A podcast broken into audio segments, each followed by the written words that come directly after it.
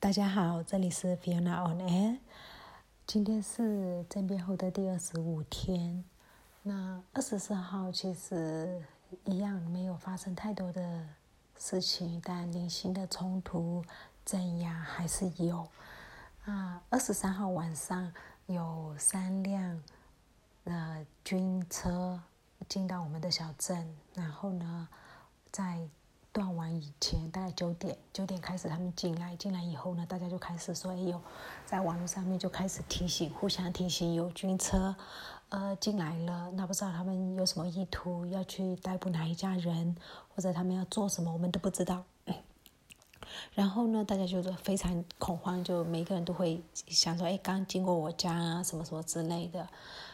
但是呢，他们就一直在。绕着这个小镇一直绕，然后绕完了以后呢，又去附近的村去绕，绕完以后又回来，就是一直是这样子，一直到啊十一点、十二点都都还有。所以，可是那精神很恐慌，是没有办法入睡。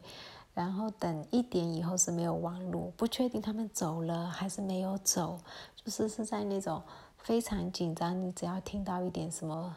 风吹草动就很害怕，到底是不是要发生什么事情了？然后大家虽然在断网以前有讲说，如果有什么事情的话，敲就是制造一些响声、敲打声，然后把大家啊换过去。可是，呃。就是虽然没有听到类似的声音，心里还是非常的紧张。那也也听，我们也知道说，有时候军车会带一些，呃的，就是阿猫阿狗来，然后纵火啊什么之类的，所以也很担心有纵火的问题。整个晚上最后没有发生任何的事情，但是，呃，整个小镇除了那些没有用网络、不知道状况的呃人以外，所有的人都。呃，会非常恐慌的经过了一夜，然后今天早上的游行，但人员就变少了，就没有想象中那么多。那这可能也是一个策略吧。我们在想，可能也是为了要减少早上去游行抗争的人。那也许不是，不知道。另外呢，我们原本想说，印尼已经说了他们会跟人民站在一起啊，巴拉巴拉的。可是今天，他们印尼代表跟缅甸代表在泰国会面了。泰国方面是说这是一个意外，有那么多意外吗？当然不知道。可是就他们谈了什么内容是什么不知道，但很清楚就是他们取消了印尼方面取消了来缅甸访问的行程。然后大家以为说哦，他们终于没有要站在军方的，还沉浸在那个喜悦。然后隔天就哎。怎么会已经在泰国碰面了？也不知道他们谈了什么，讨论了什么。嗯，人民有点那种好像被出卖的感觉，或者说呃自己会被卖掉那种感觉，但也不知道啦。有时候不见得是我们感觉到的那样子的状况，只是因为没有公开他们谈论的内容，而且又是那种哦偷偷摸摸的感觉，就很不光明磊落。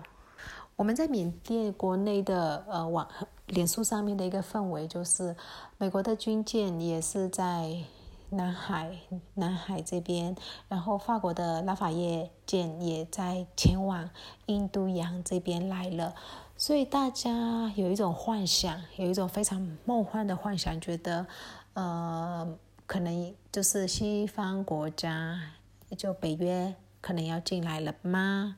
就大家有这种想法，不确定。然后因为前面之前有误传美国撤侨了，那后来有证实。我昨天好像也是讲美国撤侨，可是后来有证实不是撤侨，只是美国呃政府协助他的国民，如果想要离开的话，他们会协助他们离开，但是没有强制要强制撤侨，所以这比较不太一样。呃，但。呃，很多外国人都要走了，都因为这个消息，所以大家也都要走了。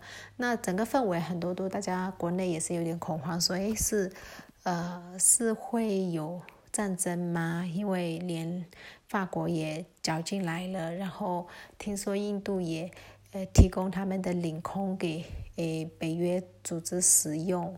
所以感觉上好像快有战争的样子，那这个会不会有战争还不知道。但今天凌晨就是二十四号凌晨，呃三点多的时候，木街木街市就是跟呃中缅边界的那个木街市有发生。战争，呃，是克钦民兵 KIA 跟政府军的一个战，呃，就是内战，小型的区域性的战争。那这个其实我们大家也猜不透，政府现在应该是他的人员不足的状况之下，这个战火好像是政府挑起的。那现在是今天早上是对方在反击回来。那网络上有一个呃一个图片是军政府的军车。带满了军人，然后出车祸，然后死伤蛮多的。下面所有人都是那种激进以欢呼的留言，就大家都觉得，哎，好就是有现世报之类的，类似这样子。我们的脸书一样是在封锁的状况。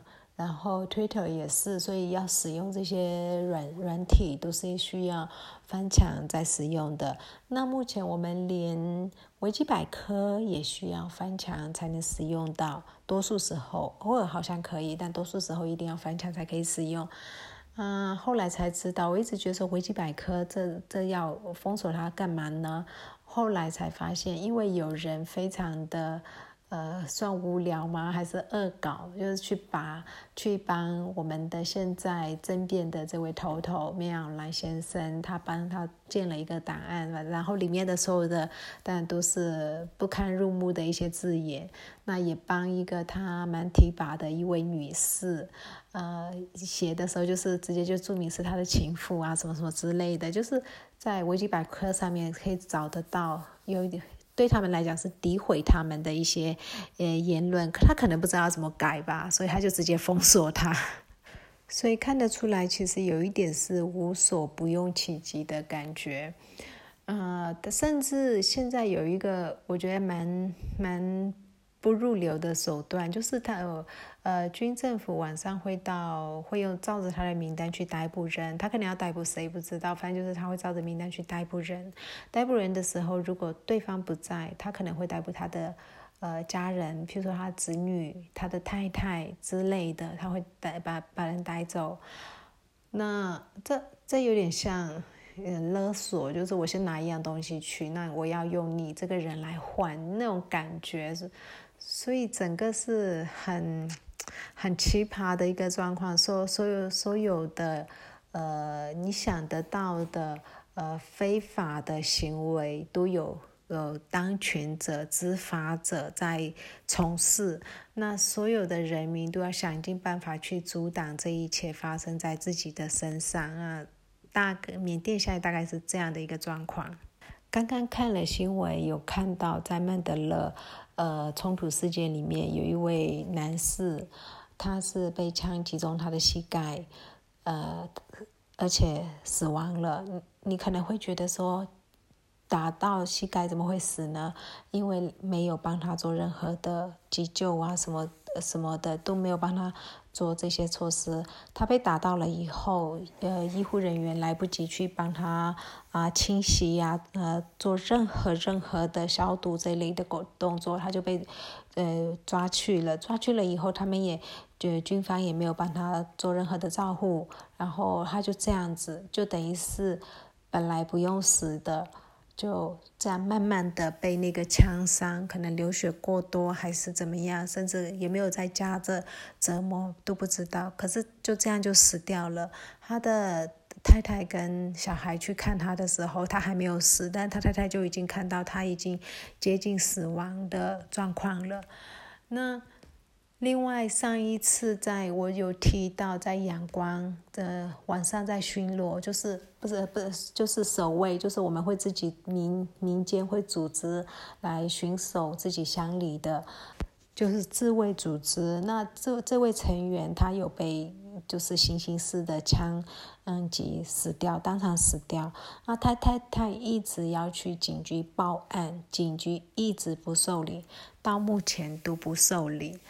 我们就一直一直看这这类的新闻，这两个不是个例，还有其他的，那所以心里的那种压力、焦虑非常的大。有一些年轻人他已经觉得说，到底是要死多少人，呃，国际才会伸出援手，才会真的是派军来呃推翻缅甸呃的军政府。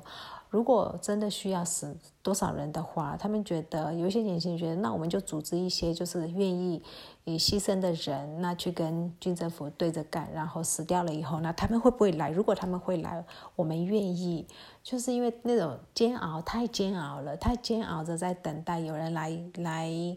协助，但是一直迟迟没有任何人伸出援手。然后这里面的人，每一个人的生命都是像蝼蚁一样，啊，被别人捏一下就死掉那种感觉，非常的煎熬。那今天就讲到这里，晚安。